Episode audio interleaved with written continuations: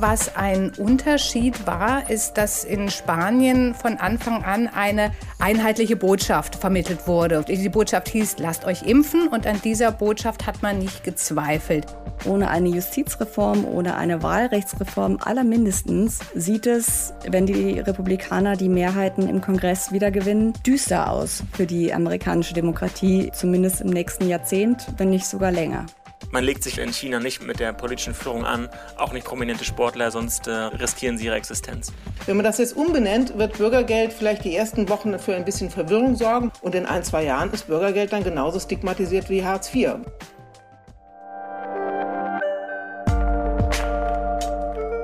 Blätter Podcast.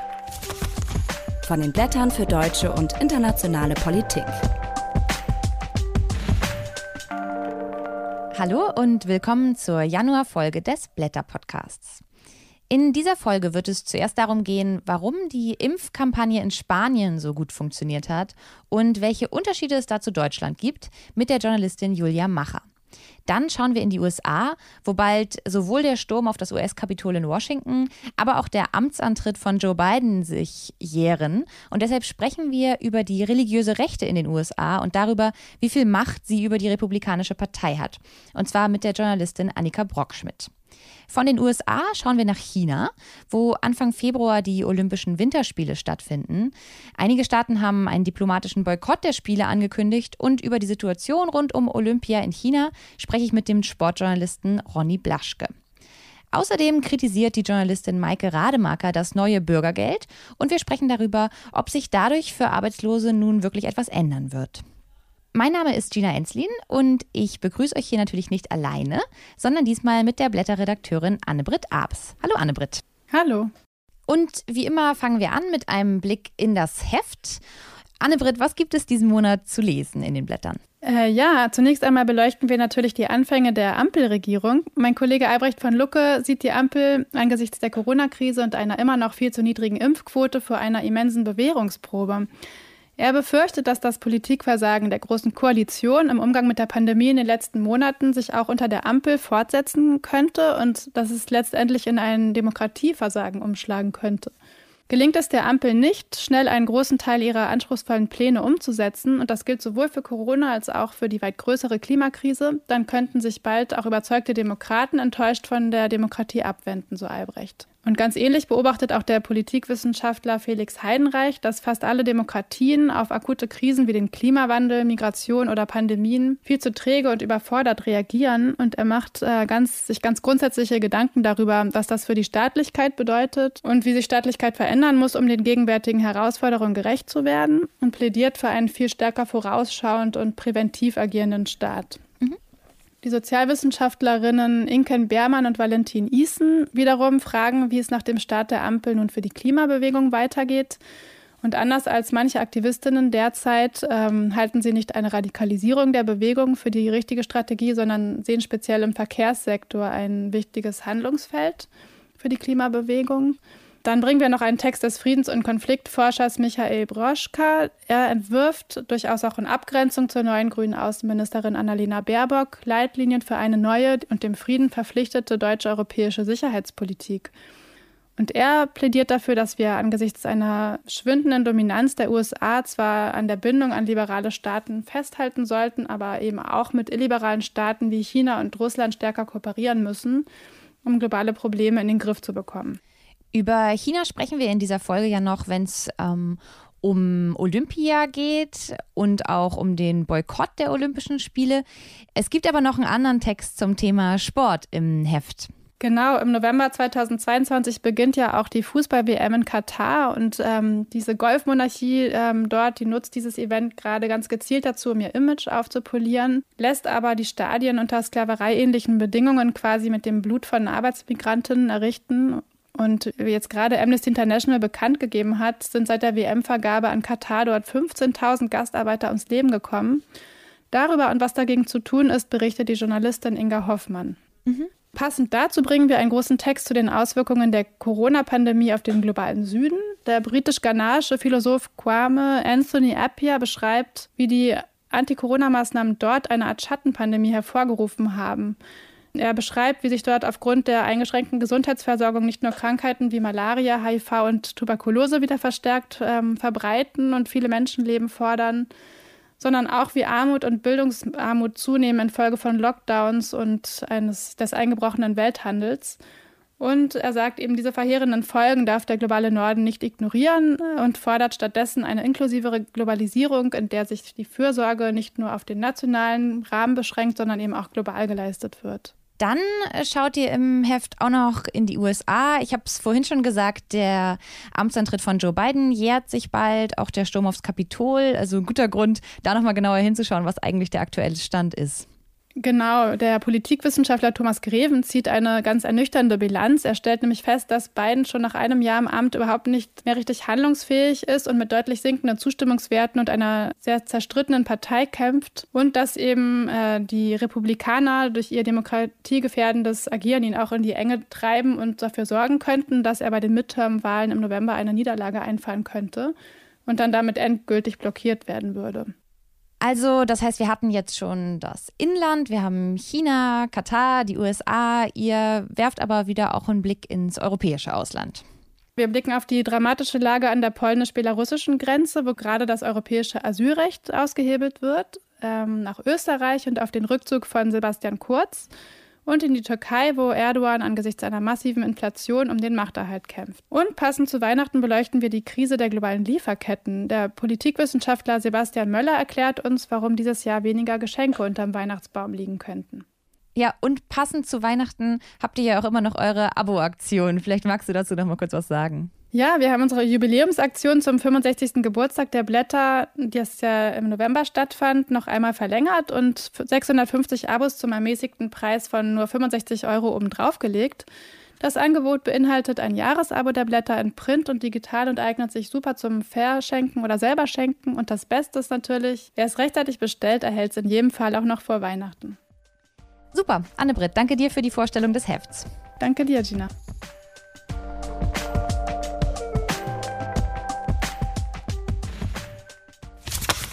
Etwas weniger als 70 Prozent der Deutschen sind vollständig gegen das Coronavirus geimpft und die Impfquote ist in den letzten Monaten nur sehr langsam weiter angestiegen. Deshalb ist nun eine allgemeine Impfpflicht im Gespräch, von der es noch im letzten Jahr aus der Politik hieß, die werde auf keinen Fall kommen. Gleichzeitig gibt es weiterhin Proteste gegen die Corona-Maßnahmen, die immer wieder auch gewalttätig werden. In Spanien ist das bisher ganz anders gelaufen. Da lag die Impfquote Anfang Dezember schon bei knapp 80 Prozent. Proteste gab es kaum. Warum die Impfkampagne dort so erfolgreich war, darüber schreibt die Journalistin Julia Macher in den Blättern. Und mit ihr spreche ich jetzt. Hallo, Frau Macher. Hallo. Auch in Spanien gab es ja im letzten Herbst noch größere Skepsis gegenüber den mRNA-Impfstoffen.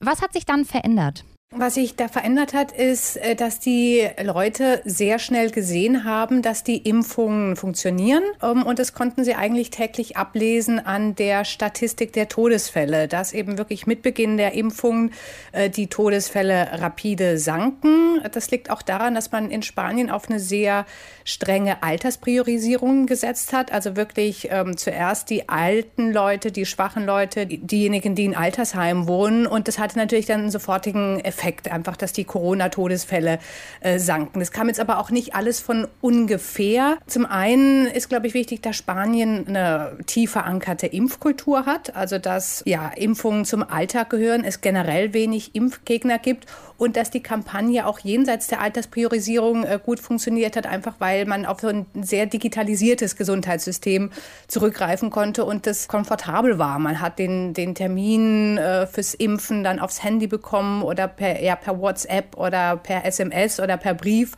Und das hat natürlich die Hemmschwelle runtergesetzt. Vielleicht können wir noch mal auf diesen historischen Aspekt eingehen. Sie haben es gerade schon gesagt, dass ähm, Spanien eine andere Impfkultur hat. Können Sie das noch mal erklären? Spanien war ja bis 1975 eine Diktatur. Und die Impfkampagnen, die staatlich organisierten Impfkampagnen setzten dann nach dem Tod des Diktators ein, Mitte der 70er Jahre, äh, und waren eigentlich ein Beispiel für Modernität. Also man sah das als, als Verbesserung, als Schritt in die Moderne. Ähm, Hintergrund dafür war, dass Spanien in den 1960er Jahren mit einer e-, Epidemie von Kinderlähmung zu kämpfen hatte. Da gab es dann auch Versuche, staatlich zu impfen, die waren aber immer mehr Propaganda als eine wirklich funktionierende Impfkampagne. Nach dem Tod des äh, Diktators gab es dann eine staatlich organisierte äh, Kampagne, die gut äh, funktionierte, die viele Leben gerettet hatte und es hat sich sehr eingeprägt in, in den Köpfen. Auf diese Erfahrung aufbauend hat man dann auch einen Impfkalender eingeführt und zwar nicht nur für Kinder, sondern für alle Altersgruppen einen Impfkalender mit Gratisimpfungen. Das hat so diese Modernität äh, verstärkt, für die die Impfungen dann standen. Und dann schreiben Sie in Ihrem Text ja auch, dass der Erfolg dieser Impfkampagne damit zu tun hat, dass auch in Spanien die Gesellschaftsstruktur einfach eine andere ist. Also dass die Begegnungen zwischen Jungen und Alten viel mehr den Alltag bestimmen. Wie wirkt sich das noch weiter aus? Ich denke, das äh, hat sich vor allem so ausgewirkt, dass es für die meisten klar war, dass Impfungen die Schwächeren schützen sollen. Die Schwächeren sind nun mal im Fall der Corona-Pandemie die älteren Leute gewesen. Es hat niemand in Frage gestellt, dass man die zuerst impfen muss. Und das hat auch dazu geführt, dass äh, sich die jüngeren Leute dann haben impfen lassen, weil äh, das Zusammenleben einfach enger ist. Also es gehört äh, zum Alltag, dass man am Wochenende die Eltern oder die Großeltern besucht, sich mit denen zum Essen trifft. Da möchte man niemanden gefährden und äh, deswegen haben sich dann eigentlich fast alle dazu bereit erklärt, äh, sich impfen zu lassen. Es wurde eigentlich nicht in, bis auf ganz wenige Randerscheinungen nie in Frage gestellt, dass das sinnvoll ist. Wenn man jetzt aber sagt, der Erfolg der Impfkampagne in Spanien ist in Teilen historisch begründet, ist in Teilen auch mit der Gesellschaftsstruktur verknüpft, bedeutet das dann, dass das in Deutschland so sowieso nicht hätte funktionieren können? Es ist schwierig einzuschätzen. Ich denke, was ein Unterschied war, ist, dass in Spanien von Anfang an eine einheitliche Botschaft vermittelt wurde von der Politik, aber vor allem eben auch von der äh, Wissenschaft.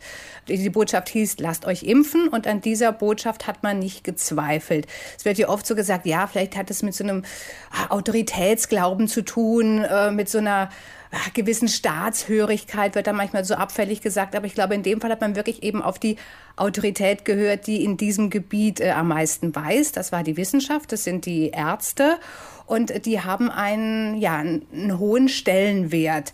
Ähm, und ich denke, was diesen hohen Stellenwert verstärkt, ist auch die Organisation des Gesundheitssystems. Es ist ja ein staatliches äh, Gesundheitssystem, was steuerfinanziert ist, was ähnlich eigentlich auch wie die Impfkampagnen als Errungenschaft der Demokratie gilt, als Zeichen der Moderne.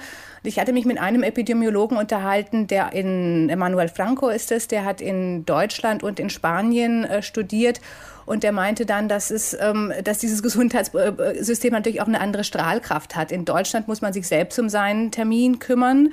Über den Hausarzt geht dann vielleicht in eine Privatpraxis, die, keine Ahnung, in einem Viertel in Freiburg ist oder in, einer, in einem Einfamilienhaus in Pankow. Und das vermittelt ein ganz anderes Gefühl von der Bedeutung äh, von Gesundheit, als wenn man hier in ein öffentliches Gesundheitszentrum geht, wo dann Ärzte und Krankenschwester um einen herumwuseln und man sofort das Gefühl hat, es steht ein ganzes System dahinter und äh, Gesundheit ist eine gesamtgesellschaftliche Aufgabe. Während in Deutschland durch dieses eher krankenkassenbasierte System man den Eindruck bekommt, das ist eine Privatsache.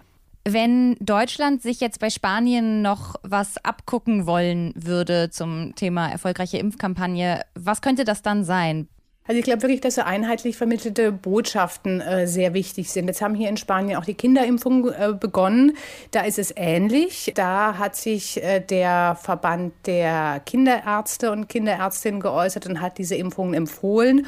Und auch die äh, Politiker von verschiedenen Regionen haben sich dahinter gestellt. Also Gesundheit ist in, in Spanien eine Sache der Regionen, ähnlich, äh, ja, die funktionieren ähnlich wie, wie die Länder. Und da haben auch verschiedene Regionalpräsidenten gesagt, ja, äh, lasst eure Kinder impfen, das ist wichtig. Gleichzeitig gibt es aber keine Impfpflicht, also keine Debatte darum, das verpflichtend einzuführen. Und es wird äh, respektiert, wenn man das nicht macht. Aber ich glaube, diese einheitlich vermittelte äh, Botschaft ist wichtig. Ähm, und natürlich sind so Sachen wie ein digitalisiertes System ähm, auch ein Hebel, um sowas zu bewegen, einfach weil es, weil es einfacher ist. Aber sowas kann man natürlich nicht von einem Tag auf den anderen umstellen.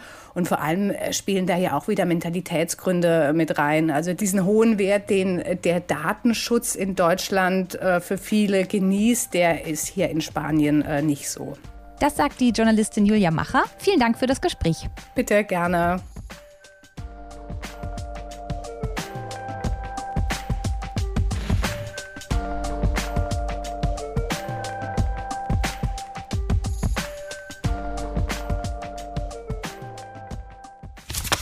Seit fast einem Jahr ist Joe Biden als US-Präsident im Amt. Dass er Donald Trump abgelöst hat, das hat international für Erleichterung gesorgt.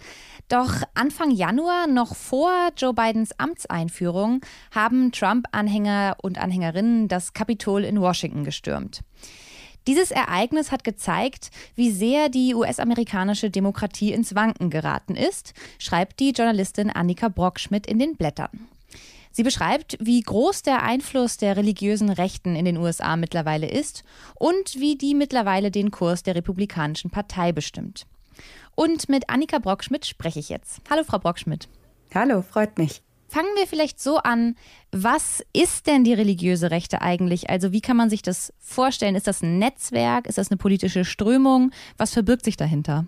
Die religiöse Rechte ist leider sehr schwer zu definieren. Das macht es etwas problematisch. Aber sie ist tatsächlich eine sehr heterogene Bewegung. Also man setzt das ja gerade in der deutschen Berichterstattung gerne mit den weißen Evangelikalen gleich. Tatsächlich ist die religiöse Rechte eine Bewegung, die sich aus Angehörigen vieler verschiedener Glaubensrichtungen zusammensetzt. Also beispielsweise konservative Katholiken spielen eine ganz große Rolle, aber auch Menschen, die keiner bestimmten Denomination angehören, keiner bestimmten Glaubensrichtung angehören.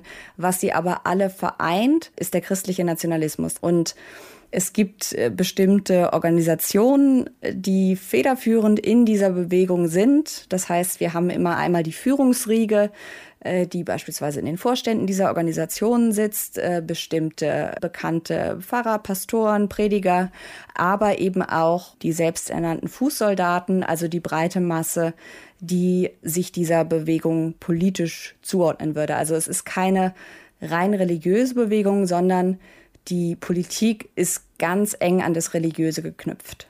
Was für ein Staat wäre denn das Ziel der religiösen Rechten bzw. das Ziel eines christlichen Nationalismus?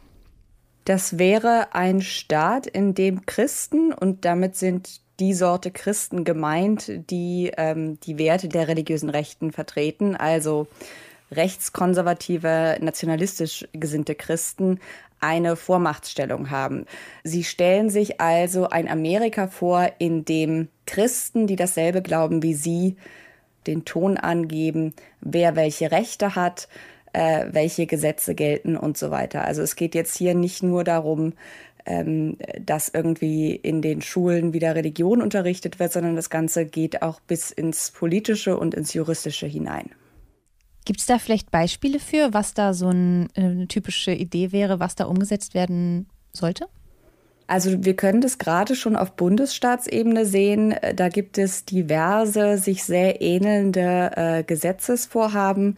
Das betrifft beispielsweise Gesetze, die bestimmen, was im Geschichtsunterricht unterrichtet werden soll. Das ist deswegen wichtig, weil die religiöse Rechte ihre Legitimation äh, aus diesem christlichen Gründungsmythos zieht. Also die USA seien von Christen für Christen gegründet und deswegen sieht man in dieser Bewegung eben nicht Christen beziehungsweise Christen, die progressiveres glauben, auch nicht als richtige Amerikaner an. Also das ist ja der Kern des christlichen Nationalismus, diese Verschmelzung von amerikanischer und rechtschristlicher Identität zu einem. Und äh, es gibt aber auch zahlreiche Gesetze, die gerade verabschiedet werden, die in einer Beschneidung der Wahlrechte von People of Color resultieren würden. Und das ist deswegen gerade jetzt der Fall, seit Donald Trump eben die Wahl verloren hat. Also das ist eine ganz klare Reaktion darauf. Das sagen teilweise diese Akteure auch ganz deutlich, dass man eben gemerkt hat, wenn man auf die lange Sicht hin in einer Minderheitenposition ist, denn die Gruppe der religiösen Rechten, wenn wir das demografisch sehen, wird auf lange Sicht immer kleiner werden dann ändert man entweder sein Programm, wenn man innerhalb des demokratischen, also mit kleinem d, des, innerhalb des demokratischen Rahmen bleiben will, oder man überlegt sich, wie man die amerikanische Verfassung und die Gesetzeslage ausnutzen kann, um eine Herrschaft der Minderheit zu installieren. Und das ist unter anderem das, was wir gerade auf Bundesstaatsebene sehen. Sie schreiben ja, dass die religiöse Rechte jetzt eine ziemlich große Kontrolle über die Republikanische Partei ähm, mittlerweile hat. Wie funktioniert denn diese, diese Maschinerie zwischen religiöser Rechter und republikanischer Partei? Ich denke, man kann, wenn man in die Geschichte zurückschaut, etwa ab den 90er Jahren sagen, dass die religiöse Rechte und die Republikaner immer mehr quasi synonym geworden sind. Dort sieht man, dass beispielsweise über die Christian Coalition, das war auch eine von diesen zahlreichen ähm, politischen Mobilisierungsorganisationen, die beispielsweise es auch hier über Bundesstaatsebenen geschafft haben, also über die lokale Ebene geschafft haben, die Basisränge der Partei zu besetzen. Und äh, gleichzeitig sehen wir eine politische Infrastruktur, die landesweit über Jahrzehnte aufgebaut wurde, die aus diversen Organisationen besteht, die teilweise auch als nicht politische, als Wohltätigkeitsorganisationen gelten, deswegen steuerfrei sind. Diese Organisationen, die operieren auf verschiedenen Leveln. Also wir haben Einflussnahme beispielsweise, was die Gesetzgebung angeht. Dann gibt es Organisationen, die sind im juristischen Bereich tätig. Das heißt, ähm, die vertreten entweder Fälle der religiösen Rechten vor Gericht und bemühen sich, dass bestimmte Fälle zum obersten Gerichtshof durchdringen. Dann gibt es wiederum andere Organisationen, die dafür zuständig sind, die Richterernennungen zu beeinflussen. Und äh, gleichzeitig haben wir eben auch noch Organisationen und Thinktanks, die sich quasi mit der, ja, mit der Ausbildung des intellektuellen und politischen Nachwuchses beschäftigen.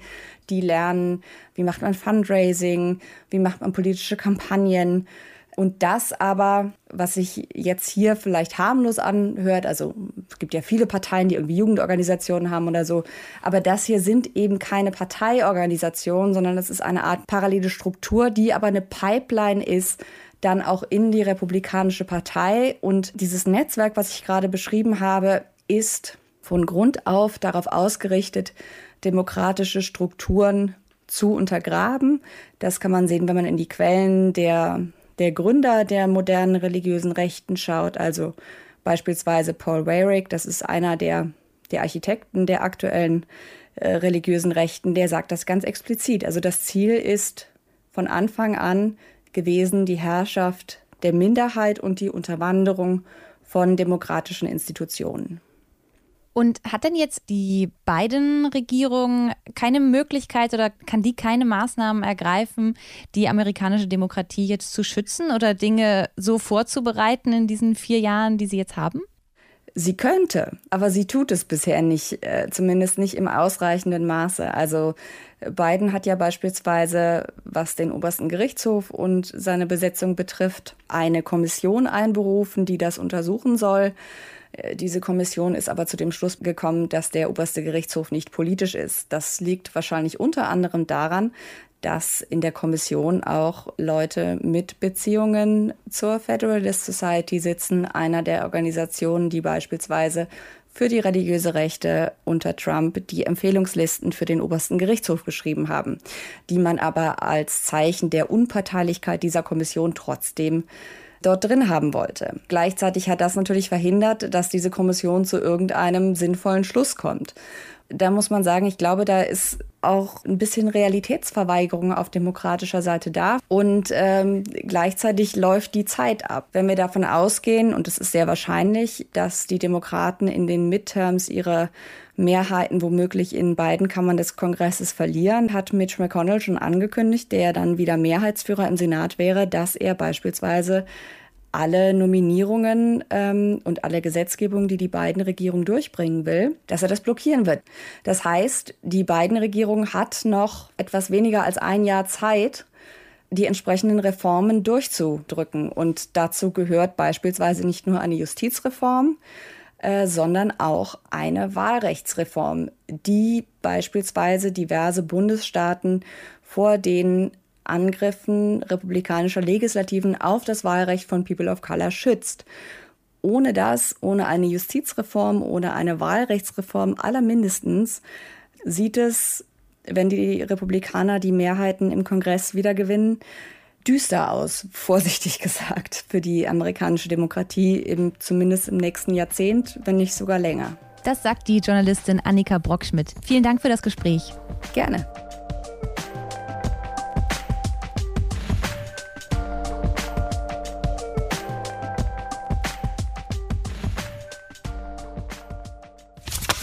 In nicht mal zwei Monaten, Anfang Februar, beginnen die Olympischen Winterspiele in Peking. Wegen der Corona-Pandemie sind dort nur chinesische BesucherInnen erlaubt. Internationale RegierungsvertreterInnen dürfen allerdings anreisen. Aber die USA, Australien, Kanada und Großbritannien haben einen diplomatischen Boykott der Spiele angekündigt. Außer ihren AthletInnen schicken sie also niemanden nach Peking. Der Grund für den Boykott ist die Situation der Menschenrechte in China, zum Beispiel wie die muslimische Minderheit der Uiguren unterdrückt wird. Eigentlich will China bei den Winterspielen aber zeigen, wie mächtig und erfolgreich das Land ist. Und um im Vorfeld der Olympiade alle Kritik an der chinesischen Regierung zu vermeiden, werden chinesische Sportlerinnen und Medien bereits landesweit zensiert. Über Chinas Sportpolitik schreibt der Sportjournalist Ronny Blaschke in den Blättern und mit ihm spreche ich jetzt. Hallo, Herr Blaschke. Hallo. In Ihrem Text äh, steigen Sie ja ein mit dem Fall der Tennisspielerin Peng Shuai. Vielleicht können Sie den Fall noch mal kurz schildern und erklären, warum der so exemplarisch für das Problem der Winterspiele in China steht. Ja, Peng Shuai war eine erfolgreiche Tennisspielerin, hat im Doppel mal einen Grand Slam gewonnen und sie hat vor wenigen Wochen öffentlich gemacht in einem sozialen Netzwerk, dass ein früherer hochrangiger Politiker sie zu einer Vergewaltigung gedrängt haben soll und egal wie prominent eine Sportlerin oder ein Sportler ist, man legt sich in China nicht mit der politischen Elite an. Äh, Peng Shuai war mehr als zwei Wochen nicht zu sehen in der Öffentlichkeit. Es gab äh, ja, internationale Entrüstung darüber. Ein Hashtag ging um die Welt, wo ist Peng Shuai? Und dann hat China sie nach und nach dann wieder in der Öffentlichkeit präsentiert. Aber das reicht vielen politischen äh, Gruppen im Westen nicht. Menschenrechtsorganisationen reicht das nicht. Sie fordern, äh, dass man regelmäßig zeigt, dass es Peng Shuai gut geht, dass sie eben nicht im Hausarrest ist. Und nicht nur deswegen, aber auch deswegen hat die amerikanische Regierung Joe Biden einen diplomatischen Boykott angekündigt. Äh, Großbritannien, Kanada, Australien folgen, vielleicht auch andere Regierungen, das weiß man noch nicht. Aber man legt sich in China nicht mit der, mit der politischen Führung an, auch nicht prominente Sportler, sonst äh, riskieren sie ihre Existenz. Jetzt haben Sie den diplomatischen Boykott schon angesprochen. In Deutschland steht das noch zur Debatte, auch ob es eine gemeinsame Positionierung mit der EU geben wird. Für wie wirksam halten Sie denn so einen Boykott? Es gibt eine große Debatte, inwiefern Boykotte in der Sportgeschichte überhaupt Sinn machen. Und äh, man, man einigt sich eigentlich darauf, dass nur ganz wenige Sinn gemacht haben. Der diplomatische Boykott ist ja eine Art Leitversion. Das ist jetzt ein Zeichen, Symbolik, aber warum Deutschland sich da lange zurückgehalten hat, liegt vermutlich auch die, an den engen wirtschaftlichen Netzwerken. Also Deutschland ist von, von China um einiges mehr wirtschaftlich abhängig, als es die USA sind. Äh, die großen Konzerne Audi, Volkswagen, Adidas, ja Adidas ein Sportartikelhersteller, der kann in China mit dem Weltmarktführer Nike mithalten. Audi verkauft in China mittlerweile mehr Autos als in Deutschland. Und hm, ich glaube, dass äh, die deutsche Industrie und Konzerne da sicherlich großen Einfluss haben auf diese Entscheidung. Und das wäre dann also der realpolitische Ansatz. Man kann sicherlich da auch so politische Zeichen setzen. Ich bezweifle aber, dass Deutschland da ähnlich offensiv zur Werke gehen wird wie, wie die USA und Großbritannien.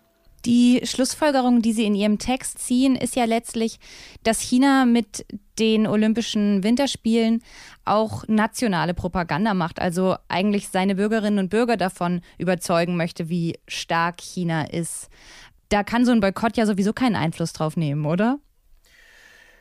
Die Olympischen Sommerspiele 2008 in Peking zum Beispiel fanden in einer ganz anderen Zeit statt. Damals wollte die Volksrepublik wirklich die Aufmerksamkeit der westlichen Welt, auch die wirtschaftliche und ökonomische Gunst. Aber 13, hm, 14 Jahre später hat China eine ganz andere Position. Und gerade unter Xi Jinping, dem Staatspräsidenten, scheint man gar nicht mehr so richtig danach zu suchen. Man findet sich mit dieser politischen Isolierung ab und setzt auf Nationalismus. Ähm, die Winterspiele sind jetzt nicht für die große Soft Power da, sondern man möchte einen Wintersporttourismus generieren. Mehr als 300 Millionen Menschen sollen bald Wintersportler sein, 800 Skigebiete entstehen und auch international ist es gar nicht mehr so wichtig, dass jetzt chinesische Sponsoren im europäischen Fußball aktiv sind oder dass sie Clubs übernehmen. Das war mal wichtig. Jetzt geht es eher darum, die heimische Struktur zu schaffen. Und in China entsteht womöglich die größte Sportindustrie der Welt, Schätzungen zufolge 700, 700 Milliarden Euro schwer. Und mittlerweile ist China einfach gar nicht mehr so richtig darauf angewiesen, was die USA, was Europa, was Deutschland davon hält. Sie dominiert die Volksrepublik, sie dominiert sozusagen neue Regeln der Sportindustrie und andere werden sich da vermutlich heranhängen. Sie schreiben ja aber trotzdem auch, dass China sich jetzt auch in den letzten Jahren nicht nur für Sport im eigenen Land interessiert hat. Ähm, Sie nennen das eine Stadiendiplomatie. Welche Rolle spielt Sport denn für Chinas Außenpolitik jetzt im Moment noch? Grundsätzlich kann man sagen, dass China erfolgreich sein möchte. Das zeigen die vielen Medaillen bei den Olympischen und Paralympischen Sommerspielen. Beim Fußball sieht es nicht so gut aus. Auch im Eishockey, einer wichtigen Sportart der Winterspiele, dürfte es eher große Blamage geben. Aber China möchte eher neben dem Platz gewinnen, nicht unbedingt auf dem Platz. Das heißt, dass sie zum Beispiel an Stadionbauten vor der Fußballweltmeisterschaft in Katar äh, daran beteiligt sind, dass sie über den Fußball, über den Sport Netzwerke, Handelsbeziehungen knüpfen und dass sie zum Beispiel in Afrika Dutzende Sportstätten finanziert oder sogar gebaut haben. Ja? Und warum? Weil gerade China sich in Afrika Rohstoffe sichern kann, politische Loyalitäten sichern kann. Regularien sind bei weitem nicht so streng wie in Europa.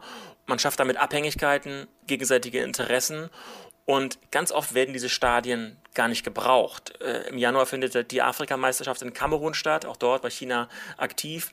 Das sind symbolische Repräsentationsorte für die lokalen Regierungen in Afrika, oftmals Diktaturen. Und ob da jetzt lokale Arbeiter beteiligt sind, ob das die Produktion vor Ort stärkt. Da schaut China gar nicht so drauf. Es geht vor allem erstmal um die Initialzündung und deswegen ist da Sport durchaus wichtig bei der Anbahnung von wirtschaftlichen und diplomatischen Netzwerken. Das Internationale Olympische Komitee macht da in seinen Statements immer wieder deutlich, dass Olympia nicht politisch ist. Und sowas ähnliches haben wir dieses Jahr im Rahmen der Fußball-EM auch schon von der UEFA gehört. Wie stehen Sie denn dazu? Ist Sport ein Raum, in dem politisches verhandelt werden sollte oder kann man das so abspalten? Wie alles in der Öffentlichkeit ist natürlich auch Sport ein Ort für politische Inhalte das IOC und andere Sportorganisationen halten sich zurück, weil sie um ihren größten Wachstumsmarkt fürchten. Es gibt aber Sportler, die sind mutig, wie zum Beispiel der Basketballer Enes Kanter in den USA, der seit einiger Zeit sowohl die Themen Tibet, Uiguren, Hongkong immer wieder anspricht, also heikle Themen, um die Konzerne, Hotelketten, Fluglinien einen Bogen machen, weil sie um ihre Umsätze fürchten. Und eben jener Basketballer Enes Kanter läuft mit Schuhen auf, wo Botschaften draufstehen. Er nimmt an Kundgebungen teil. Ähm, der deutsche Fußballer Mesut Özil hat sich auch mal gegen die Unterdrückung der Uiguren ausgesprochen und danach wurde sofort sein Club, sein damaliger Club, FC Arsenal, äh, aus dem chinesischen Fernsehprogramm gestrichen. Özil wurde als Computerspielfigur gestrichen. Und das heißt also, wer sich anlegt, auch nur mit der leisesten, auch mit einer diplomatischen Kritik, bekommt den Zorn der kommunistischen Partei zu spüren und deswegen kuschen alle eher. Und ich weiß auch nicht, ob überhaupt noch Diplomatie äh, und Wandel durch Annäherung da möglich ist es scheint so, als ob man sich völlig diesen chinesischen Regeln unterwerfen muss oder man nimmt eben nicht an diesem sehr lukrativen Spiel teil. Das sagt der Sportjournalist Ronny Blaschke. Vielen Dank für das Gespräch. Danke Ihnen.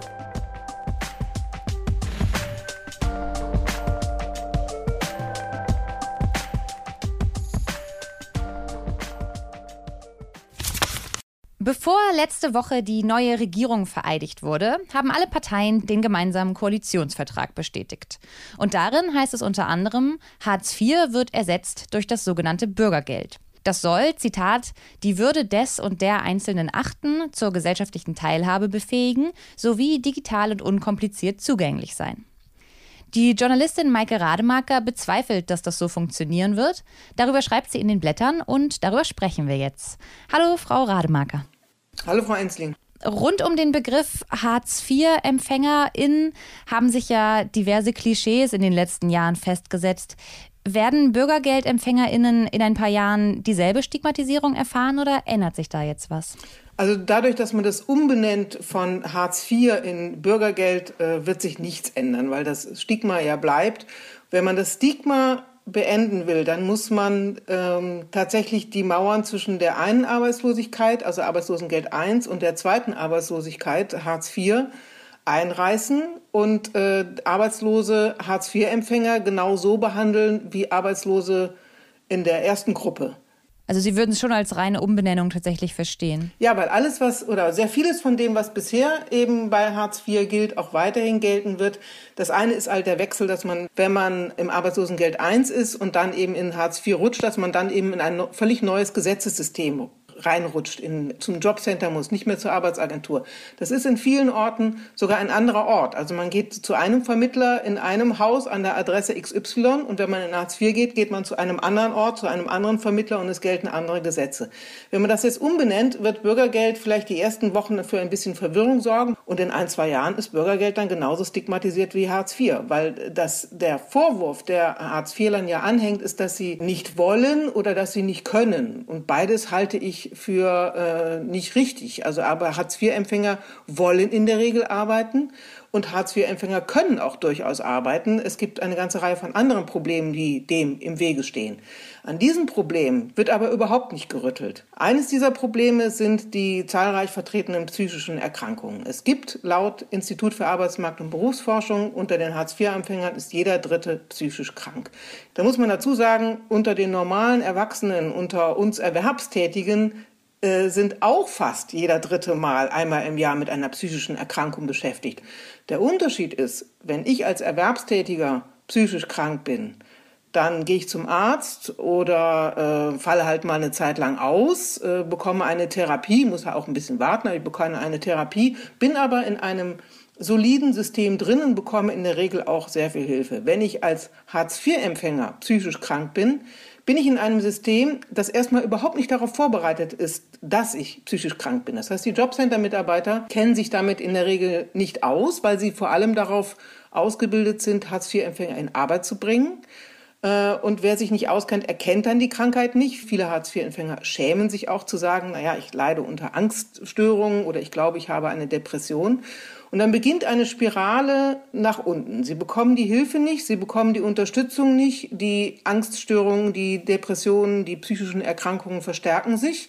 Und das ist ein Problem, das wird halt mit Bürgergeldumbenennung auch nicht bereinigt. Das Zweite ist, ja, viele Hartz-IV-Empfänger leiden auch unter Suchterkrankungen. Äh, wir haben in vielen Kommunen Suchtberatungen, aber diese Suchtberatungen sind nicht in der Lage, auch nur einen Bruchteil der Menschen zu beraten, die halt unter Süchten leiden. Das gleiche bei Schulden. Viele Hartz-IV-Empfänger haben keine großen Vermögen, haben nicht viel Geld und leiden unter den Schulden, äh, auch psychisch unter diesen Schulden. Auch da, die Schuldenberatung ist bei weitem nicht so aufgestellt, dass sie diesen Menschen äh, helfen kann und sagen kann, ja, wir räumen dir erstmal die Probleme aus dem Weg und dann kannst du dich auch auf einen neuen Job konzentrieren oder auf eine Ausbildung konzentrieren. Es gibt im Koalitionsvertrag äh, den Nebensatz, äh, dass man die Schuldnerberatung ausweiten will, zum Beispiel. Gute Idee. Aber da hätte ich dann gerne auch ein bisschen mehr Zahlen und das auch konkret angeboten. Aber wenn man diese Probleme nicht aus dem Weg räumt, dann kann man einem Hartz-IV-Empfänger 20 Mal einen Job anbieten und sagen, geh doch mal dahin und arbeiten. Ich glaube, dass das für die sehr schwierig ist, da sie in der Sondersituation sind, diese Probleme dann zu bewältigen. Und über diese Probleme wird im Koalitionsvertrag nicht gesprochen. Psychische Erkrankungen und Hartz IV sind ein wahnsinniges Tabu, das auch von den Behörden sehr schlecht thematisiert werden kann, weil die natürlich auch teilweise zu Recht sagen, wir können doch nicht hingehen und sagen, jeder Dritte bei uns ist psychisch krank. Äh, dann kriegen wir die ja gar nicht mehr vermittelt. Nein, das ist natürlich ein Problem, aber Sie müssen damit umgehen. Sie müssen dann zum Beispiel mit Arbeitgebern sprechen und sagen, ja, dieser Mensch leidet unter einer Depression, aber wir helfen dir. Wir zeigen dir, wie du damit umgehen kannst, wenn der bei dir ist, wenn der mal in so eine Phase reinrutscht, wenn der mal wieder äh, Hilfe braucht.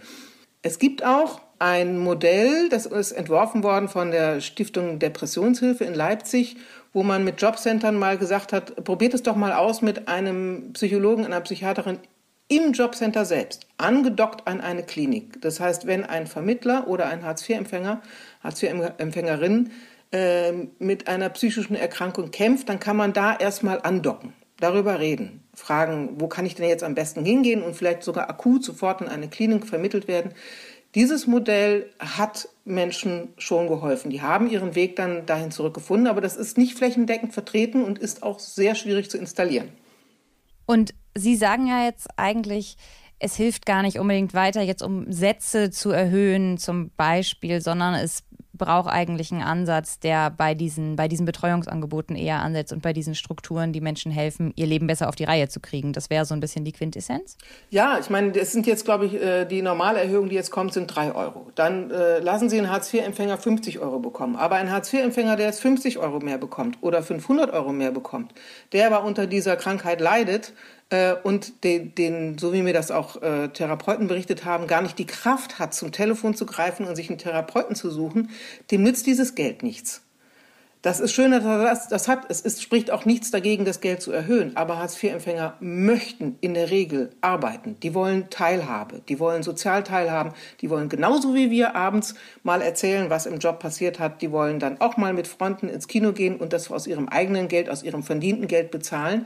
Äh, und das Ziel muss nicht sein, ihnen mehr Geld zu geben und zu sagen, naja, wenn ihr mehr Geld habt und weniger Sanktionen, dann ist das doch gut und dann geht es euch doch besser. Nein, es sollte ihnen geholfen werden, die Probleme zu bewältigen, die sie haben, um zurück auf den Arbeitsmarkt zu kommen. Ich glaube, dass einfach mehr Geld, wenn man an diesem System nicht rüttelt, dass man die Situation dann zementiert. Das heißt, die Leute haben mehr Geld, äh, aber sie bleiben im Stigma und sie bleiben in der Situation und kriegen die Hilfsangebote nicht, die sie wirklich brauchen.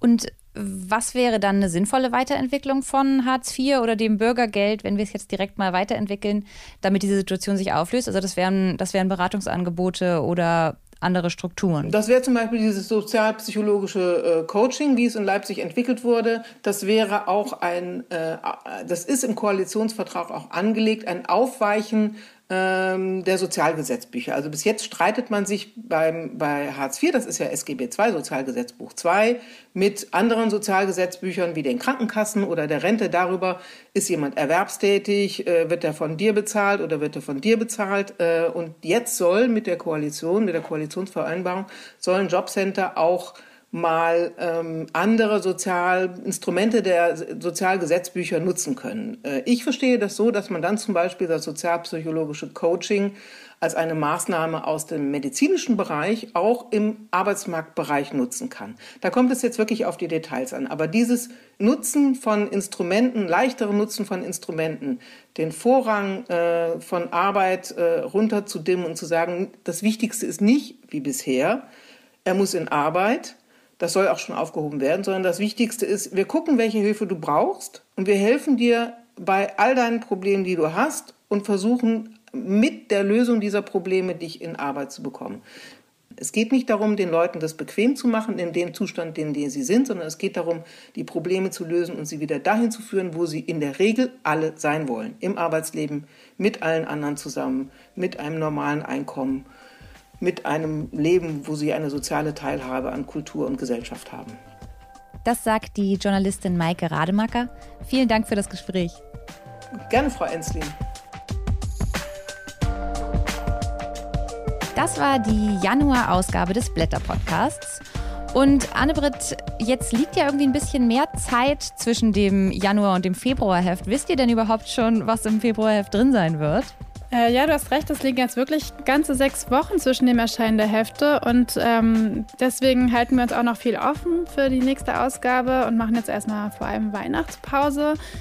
Aber ein Thema, was uns sicher noch weiter beschäftigen wird, ist die Debatte über die Impfpflicht, die ja im Februar sicher noch einmal Fahrt aufnehmen wird. Ja, da bleibt es auf jeden Fall spannend.